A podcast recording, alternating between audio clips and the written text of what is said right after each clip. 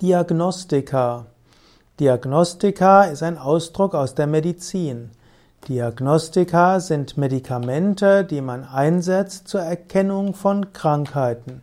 Es gibt ja verschiedene Formen von Krank letztlich verschiedene Formen von Medikamenten und die Diagnostika sind Medikamente, die eingesetzt werden, um Ursachen von Krankheiten herauszufinden. Es gibt zum Beispiel Diagnostika als Kontrastmittel, die vor dem Röntgen gespritzt werden. Und es gibt auch andere Mittel, die man dem Patienten zuführt, um zu schauen, wie er darauf reagiert, um daraus Diagnosen zu stellen für Krankheiten.